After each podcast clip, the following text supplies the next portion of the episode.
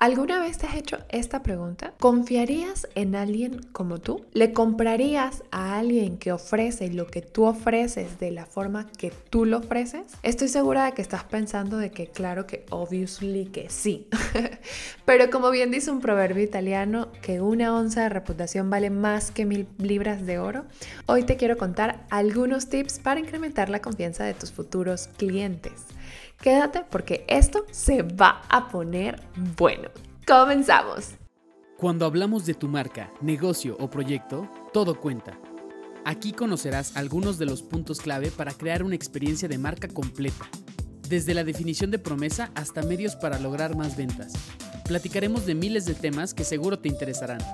Acompáñanos en un diálogo breve, casual y divertido, pero que nos tomamos muy en serio.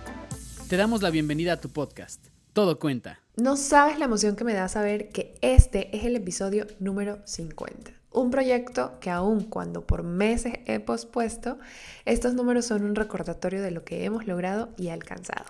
Muchas gracias a ti por estar aquí una vez más y sí, ya es hora de empezar con algunos detalles que debes de tomar en cuenta para incrementar la confianza que los demás tienen en ti. Debes de saber que la confianza en una persona, sobre todo en temas de contratar tus servicios, puede venir de la experiencia o de la especialización o del conocimiento. Se va generando cuando actúas como has prometido una y otra vez. Tus acciones previas, ojo, no tus intenciones, son las que van a conseguir que crean que se puede confiar en ti. La confianza se consigue por la consistencia, la consistencia por la disciplina. La disciplina por la integridad, la pasión y tu deseo de mantenerte al día en tu especialidad. Pero la confianza obviamente se puede gestionar y hoy te quiero compartir algunos detalles que debes de tomar en cuenta. El primero es el valor. Uno vale tanto como su palabra. A pesar de lo que muchas veces se cree, la fortaleza de una marca no reside del todo en ser diferente, sino en ser fiable. Así que para aumentar tu valor en el mercado, debes ser capaz de generar credibilidad, de ser conocido y reconocido como el experto de referencia que tú quieres posicionarte. Porque eso, es ser un experto de referencia, es una promesa de valor y debes de cumplir lo prometido una y otra vez. Los productos y las personas con marcas son percibidos como de mayor calidad, son demandados y se les puede aplicar un precio superior. Los productos y personas genéricos compiten solo por el precio. Por favor, de verdad, atención con esto. Porque lo primero que me dicen es, es que mi diferenciador o mi propuesta de valor son los precios. La realidad es que la calidad es lo que hace que las personas confíen en ti porque estás cumpliendo con lo que estás prometiendo y eso hace que el valor incremente y que sea mucho más complicado poder cambiarte, mientras que es por el precio, puede salir mañana o pasado alguien más barato que tú y pues se van a ir con ellos. El segundo punto para gestionar tu confianza, pues obviamente es la autoconfianza. Para poder generar confianza en otros, antes debes de tenerla tú. La confianza se autoalimenta. Para que otros crean en ti, antes debes de hacerlo tú. La gente confía cuando eres franco y honesto cuando estás seguro de ti mismo y de tus metas. El tercer punto son los otros. En el caso de que no exista una experiencia personal, confiarán en ti por lo que saben a través de otros. Si no te conocen, solo puedes posicionarte de forma indirecta, no diciendo lo bueno que eres, sino demostrándolo con tu trabajo, logros y la generación de contenidos.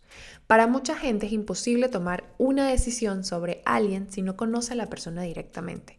Los clientes toman decisiones basadas en percepciones de otros. En lugar de fiarse de las propias, prefieren percepciones de segunda mano. Para generar credibilidad no es bueno hablar de uno mismo o de cómo haces las cosas. Es mejor que lo hagan los otros. Es decir, no es decir, hola, sí, yo soy el mejor, ven conmigo, sino es mostrar testimonios, mostrar este respaldo social. El cuarto punto para generar confianza es la visibilidad y la notoriedad. Lo que se ve parece que es más fiable que lo que no se conoce. Es el principio de todo el mundo lo sabe o de si todo el mundo habla de él es porque algo tendrá. El contacto y la visibilidad generan confianza. La confianza aumenta proporcionalmente al número de interacciones eficaces con tu mercado, es decir, con tus clientes.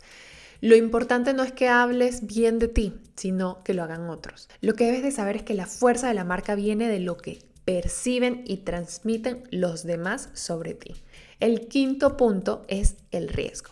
Si quieres que te tengan en cuenta, debes de ser capaz de reducir la incertidumbre ante las decisiones que implican elegirte a ti y no a otro. Sí, porque cuando das esa certidumbre y evitas los riesgos que existen alrededor, te ayuda a que las personas confíen más en ti.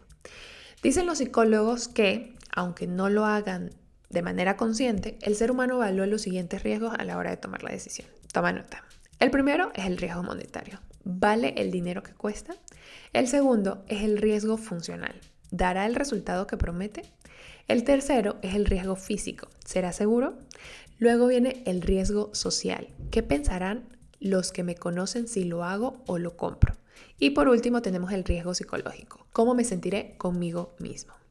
Y bueno, como en cada cierre, ya lo sabes y yo lo sé, hay tarea porque mi misión es llevarte de la estrategia a la acción. Así que nuestra tarea para hoy es que empieces a definir una acción que vas a realizar por cada uno de los cinco pasos que te compartí aquí. De esta forma empezarás a generar confianza en las personas y podrán generar ventas. Si quieres trabajar en tu notoriedad y visibilidad, muy pronto estaré lanzando la nueva edición de Instacción, de la estrategia a la acción, un curso online que buscará además de enseñarte a crear una estrategia de marca y de contenidos, acompañarte a lanzar tu primera campaña de publicidad a través de Meta Business como todo un profesional. Y obviamente te acompañaré, o sea, yo estaré contigo por más de cinco semanas en mentorías grupales para que lo puedas realizar. Si te interesa, te dejo en la descripción el link de la lista de espera para que seas de las primeras personas en enterarte. Si tienes alguna duda sobre la tarea o esta nueva edición de Instacción, puedes escribirnos por Instagram a través de arroba cuentaestrategia o arroba majomv. Estaremos felices de ayudarte. No olvides valorar el podcast a través de Spotify o dejar tu reseña desde Apple Podcast. Gracias por escuchar este episodio. Si has aprendido algo nuevo, pues, ¿qué estás esperando para compartirlo? Nos vemos en el siguiente episodio. Sigue con nosotros para más información. Conecta con nuestras redes y cuéntanos sobre qué quieres conocer más. En una semana estaremos de vuelta para compartir más contenidos estratégicos.